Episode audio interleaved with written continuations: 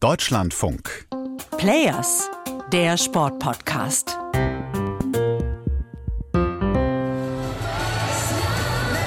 Meter 66 für Markus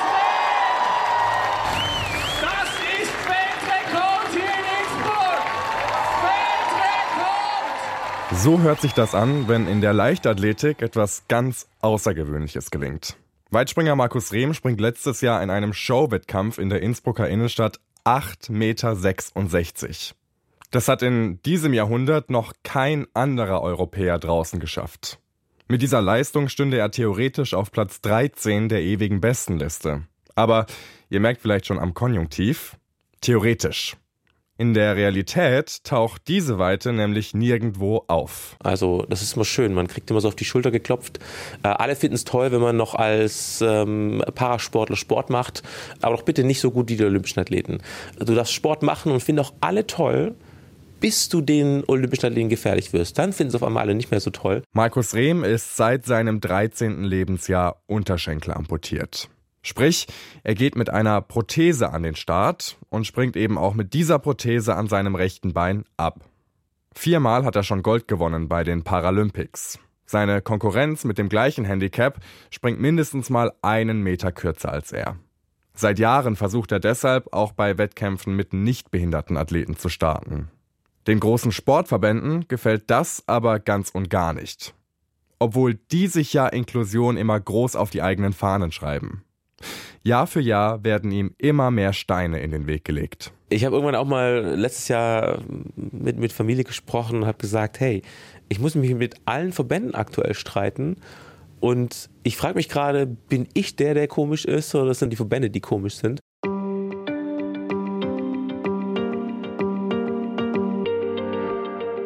Raphael Spät hier aus der Deutschlandfunk Sportredaktion. Heute im Erkältungsmodus, wie ihr vielleicht hört. Sorry erstmal dafür. Ich persönlich verfolge die Geschichte von Markus Rehm schon seit ein paar Jahren, aus der Ferne zugegebenermaßen. Und ich habe mich schon lange gefragt, was macht das eigentlich mit einem Athleten, wenn du das Gefühl hast, dass quasi die ganze Sportwelt gegen dich kämpft? Also habe ich mich mit Markus Rehm zum Interview verabredet und ihn im Trainingszentrum von Bayer Leverkusen besucht, dem Verein, für den er schon viele Jahre lang an den Start geht. Und vor unserem Gespräch ist mir vor allem ein Begriff immer wieder durch den Kopf gewandert. Ableismus.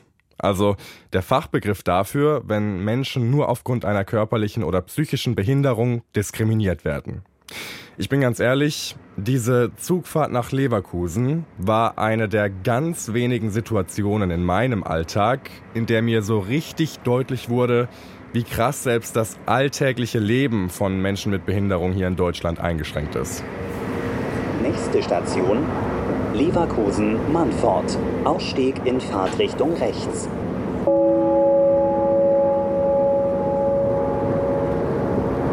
An dieser Station ist kein barrierefreier Ausstieg möglich. Bitte achten Sie beim Ausstieg auf den Höhenunterschied zum Bahnsteig. Anders formuliert, wenn du Rollstuhlfahrerin bist oder sonstige Handicaps hast, dann hast du an dieser Haltestelle einfach Pech gehabt. An der Haltestelle Leverkusen-Mannfort. Also der Bahnhaltestelle, die fast direkt am Trainingszentrum von Bayer Leverkusen liegt, einem der inklusivsten Sportvereine Deutschlands. Absurd, oder? Und jetzt mal kurz eine Schätzfrage. Was glaubt ihr? Wie viel Prozent aller deutschen Bahnhöfe sind genauso wie Leverkusen-Mannfort nicht barrierefrei? Ich lasse euch kurz Zeit zum Überlegen. 20 Prozent. Sprich, jeder fünfte Bahnhof in Deutschland ist zumindest teilweise nicht für Menschen mit Handicap zugänglich. Vor meinem Ausflug nach Leverkusen war mir das überhaupt nicht bewusst.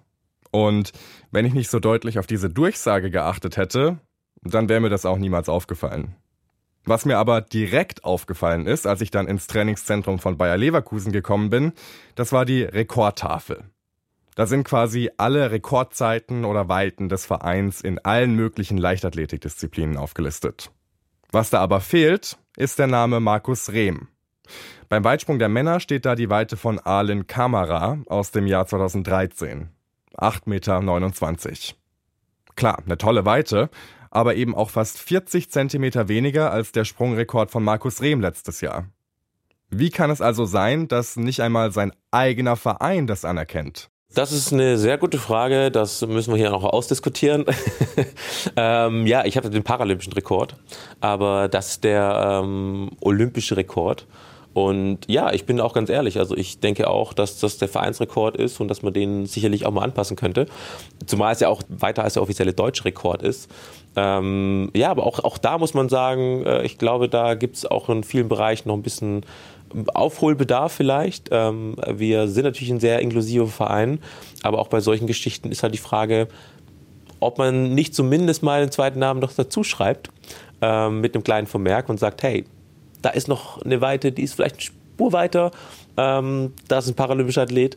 Ähm, ich finde, das wäre schon auch nochmal ein schönes und, und starkes Zeichen. 8,66 Meter. Das ist die persönliche Bestleistung von Markus Rehm. Ihr habt es ja am Anfang schon gehört. Gesprungen letzten Sommer bei der Golden Roof Challenge in Innsbruck. Eine Wahnsinnsweite, die aber nirgendwo offiziell anerkannt ist. Auch nicht beim eigenen Internationalen Paralympischen Verband. Also der Verband von mir wusste Bescheid über den Wettkampf. Der wurde informiert, aber dann im zweiten Schritt hat der Veranstalter das nicht in ein System eingetragen. Und daran scheiterte das, dass der Wettkampf anerkannt wurde. Also eigentlich nur ein kleiner bürokratischer Fehler, wo man sagen könnte, komm, also das können wir auch im Nachhinein noch irgendwie regeln, weil die Leistung ist ja erbracht.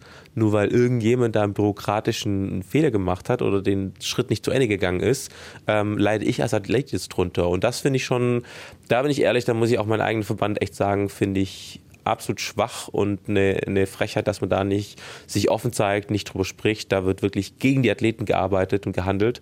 Und das finde ich absolut nicht in Ordnung. Markus Rehm hält trotzdem den Weltrekord in seiner Paraklasse mit 8,62 Metern, die auch offiziell anerkannt wurden. Zumindest im Parabereich. Seine Konkurrenten in der gleichen Klasse, also mit gleichem Behinderungsgrad, die springen alle mindestens einen Meter kürzer als er. Seit jetzt schon über zehn Jahren kann man sagen, springt er quasi gegen sich selbst, verbessert seinen eigenen Weltrekord immer weiter. 2014 springt er zum ersten Mal über acht Meter. Überbietet damit auch die Norm, die von Weitspringern ohne Handicap vom Deutschen Leichtathletikverband gefordert wird. Die logische Konsequenz? Markus Rehm startet bei den deutschen Meisterschaften in Ulm gemeinsam mit den nichtbehinderten Weitspringern. Auch Markus Rehm vom TSV Bayern 04 Leverkusen gelang ein historisches Meisterstück. Als erster Athlet mit Behinderung nahm der Paralympicsieger von 2012 an deutschen Meisterschaften teil und gewann den Weitsprung mit beeindruckenden 8,24 Meter. Ganz so historisch und triumphal, wie das damals im Tagesschaubeitrag beschrieben wurde, hat sich das für Markus Rehm aber gar nicht angefühlt. Schon ein paar Wochen vor dem Wettkampf hat er nämlich mitbekommen, dass das viele Athleten wohl auch nicht so toll finden, dass ich starte. Und ich habe mich immer gefragt, warum nicht? Also die kennen mich gar nicht, die wissen gar nicht, warum ich gerne mitspringen möchte, die wissen gar nicht, dass ich denen eigentlich gar nichts wegnehmen möchte, sondern ich möchte einfach mich mit den besten Athleten äh, Deutschlands messen und da sind nun mal die Jungs, die da springen. Und habe dann auch mit dem Athletensprecher ähm, noch mal ein Telefonat gehabt, ich gesagt, pass mal auf, ich komme auch gerne früher nach Ulm, äh, lass uns da doch ein gemeinsames Treffen machen, dass ich denen einfach mal erklären kann, warum ich gerne dabei sein möchte und warum ich gerne springen möchte, äh, um da vielleicht auch so ein bisschen den Druck rauszunehmen und einfach, dass die auch mal meine Sichtweise kennenlernen und meine Sichtweise nicht über die Medien, sondern direkt von mir hören, um dann einfach vielleicht auch die Chance zu geben, dass sie mich verstehen. Ähm, und wenn nicht, wäre es auch okay, aber dann haben wir es zumindest mal persönlich gemacht. Und das war leider nicht erwünscht. Ähm, das war dann so nicht gewollt.